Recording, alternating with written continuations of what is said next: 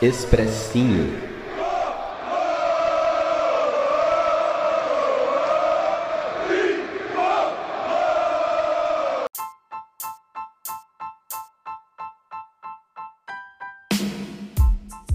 Saudações, torcida tricolor, ouvintes do SPF Cast. Eu sou o Leandro Oliveira, sou do podcast Miopia e do podcast Esporte Afora. Estou aqui mais uma vez para falar de São Paulo, mais uma vez triste. Como a alegria de São Paulino ultimamente tem durado pouco, a gente mal comemorou o 4 a 1 em cima do Flamengo. Hoje já temos uma não uma derrota, mas uma eliminação para lamentar e uma eliminação especialmente doída. Eu não sei quanto a, aos ouvintes, o, o, pessoal da bancada, né, o Gil, o Beto, o que eles acham, mas para mim foi especialmente doída porque o São Paulo jogou contra o Lanús, venceu o jogo por 4 a 3 porém não foi o suficiente para se classificar. O São Paulo fez um primeiro tempo muito, mas muito apático. Né? Não sei nem o que dizer sobre o primeiro tempo. Tomou um, um gol na primeira metade do primeiro tempo, né? Com a falha do Titi, que ele errou um passe de cabeça muito fácil e deixou a bola no jeito para o jogador da, do Lanús bater de fora da área. Óbvio que ele acertou um puta chute, impressionante o chute, indefensável para o Volpe, mas a criação da jogada partiu da gente, né? Quando parte da gente, assim, de um, um erro tão crasso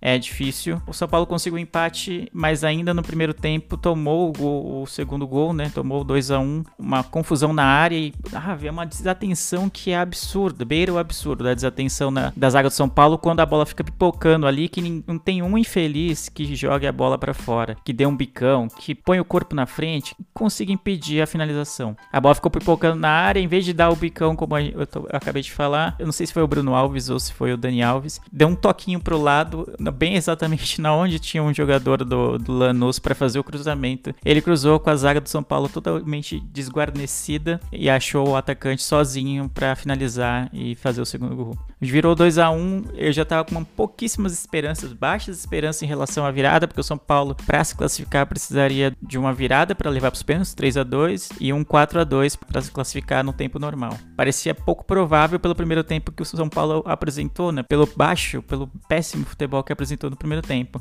Só que depois do intervalo tudo mudou. O São Paulo voltou muito, muito melhor. O Tietchan que tinha errado tudo que tentou no primeiro tempo, voltou criando jogadas, voltou chamando o jogo. E isso foi bem importante para o volume de jogo do São Paulo. Foi impressionante a mudança de ânimo do São Paulo do primeiro para o segundo tempo. O São Paulo conseguiu o, o gol de empate, né? É, o gol com o Pablo. Ele entrou no intervalo, né? né não tem feito muitos gols, mas esse gol foi extremamente importante no jogo. Fez um gol cedo aos 16 minutos, o que nos deu pouco mais de 30 minutos, ou nos daria pouco mais de 30 minutos para buscar o terceiro gol e levar a decisão para os pênaltis. São Paulo criou bastante chance e impôs um volume de jogo bem forte ao Lanús, que pouco produziu no segundo tempo. De início fez mudanças ousadas no time, no intervalo ele tirou o Diego Costa no zagueiro para colocar o Pablo, e ele fez o gol de empate, né, o segundo gol, e aos 35 do segundo tempo ele tirou o Bruno Alves e colocou o Vitor Bueno, ou seja, colocou o time todo para frente, não tinha nenhum zagueiro de ofício no, em campo. E aí o improvável aconteceu, o São Paulo conseguiu o terceiro gol, um gol contra, né, do defensor do Lanús, que levaria a decisão para os pênaltis, já, já era um marco, né, conseguir os dois gols. Não contente, aos 44 do segundo tempo, o São Paulo conseguiu fazer o quarto gol, que era inimaginável até então. Gabriel Sara aproveitou um cruzamento e fez de cabeça 4 a 2 para o São Paulo. Esse resultado dava a classificação direta para o São Paulo e por um momento acho que todo São Paulino vibrou, pulou e acreditou numa classificação que seria heróica. Seria uma semana maravilhosa, né? Vim de goleada sobre o Flamengo e conseguiu uma goleada e a reversão de um placar adverso muito difícil num mata-mata da Sul-Americana.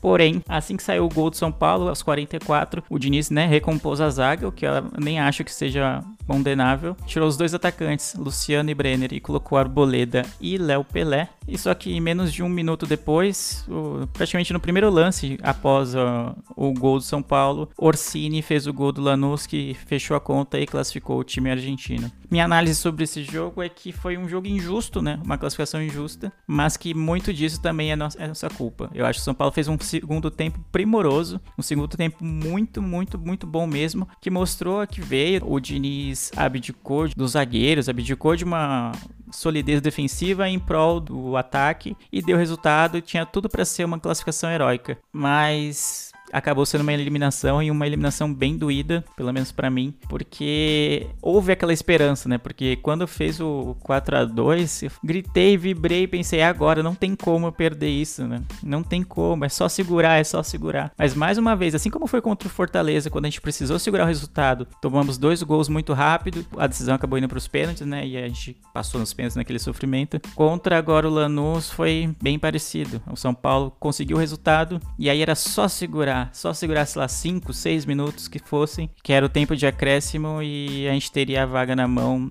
e tomou um gol que jogou um banho de água fria. Chega a ser injusto, mas o São Paulo errou muito nessa série, nessa, nesse mata-mata, essa é a verdade, tanto na Argentina quanto aqui em São Paulo. Muitos dos gols, a gente tomou muitos gols, né? Tomou três aqui, mais três lá, então tomamos seis gols. Pelo menos uns quatro gols tem participação direta de nossa zaga ou tem erros individuais que provocaram esse gol. Então fica um pouco difícil defender o time nessa circunstância. Por outro lado, o time foi muito aguerrido, foi muito guerreiro de buscar no segundo tempo um resultado adverso. Fica aquele gostinho de uma eliminação muito amarga. Talvez se fosse aquela eliminação, né, sei lá, no 2 a 1 que virou né, o, jogo, né, o intervalo, a gente ia lamentar, ia falar que ah, o time não funciona, é isso e aquilo. Seria dolorido, a gente ia xingar, ia xingar o Diniz, ia xingar o jogador jogadores pela apatia, pela falta de movimentação, pela falta de criação de jogadas. Porém, no segundo tempo, São Paulo mostrou tudo isso, então a gente não pode criticar esse tipo de coisa, não pode falar que não houve criação de jogadas,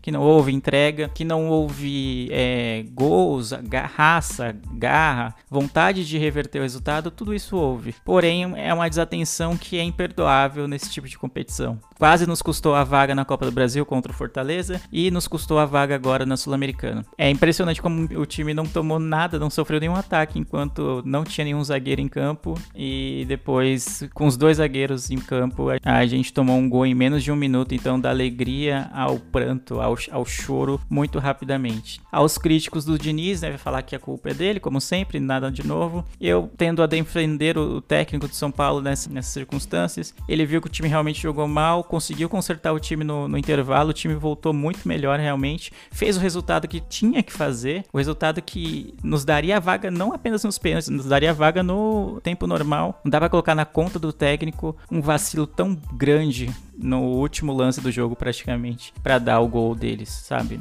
São Paulo precisa evoluir mentalmente. Às vezes falta, parece que falta malandragem, falta um melindre assim de fazer a catimba, de quando o São Paulo tá ganhando de fazer cera, sabe? Tudo que o Lanús fez durante enquanto esteve com a vantagem no jogo, o São Paulo não conseguiu fazer em 5 minutos, que era o que a gente precisava segurar para garantir a vaga. Então, fica um sentimento muito amargo em relação a essa eliminação. É mais uma eliminação para quem é crítico do período absurdo de seca que o São Paulo vive, vai falar ah, mais uma eliminação, mas essa é especialmente injusta pelo que foi o segundo tempo do jogo. A gente foi buscar, mas os nossos erros, tanto na Argentina quanto aqui, fizeram a, a nossa sorte virar um azar muito rápido. Então é isso, tô bem melancólico em relação a essa eliminação. Eu esperava um jogo difícil, mas depois que a gente virou, depois que fez o 4 a 2 parecia que tudo daria certo, então tá sendo bem difícil aceitar essa eliminação. É isso, abraço a todos, bora pra frente. Temos a Copa do Brasil ainda, eu, Brasileirão. Um abraço a todos e até a próxima.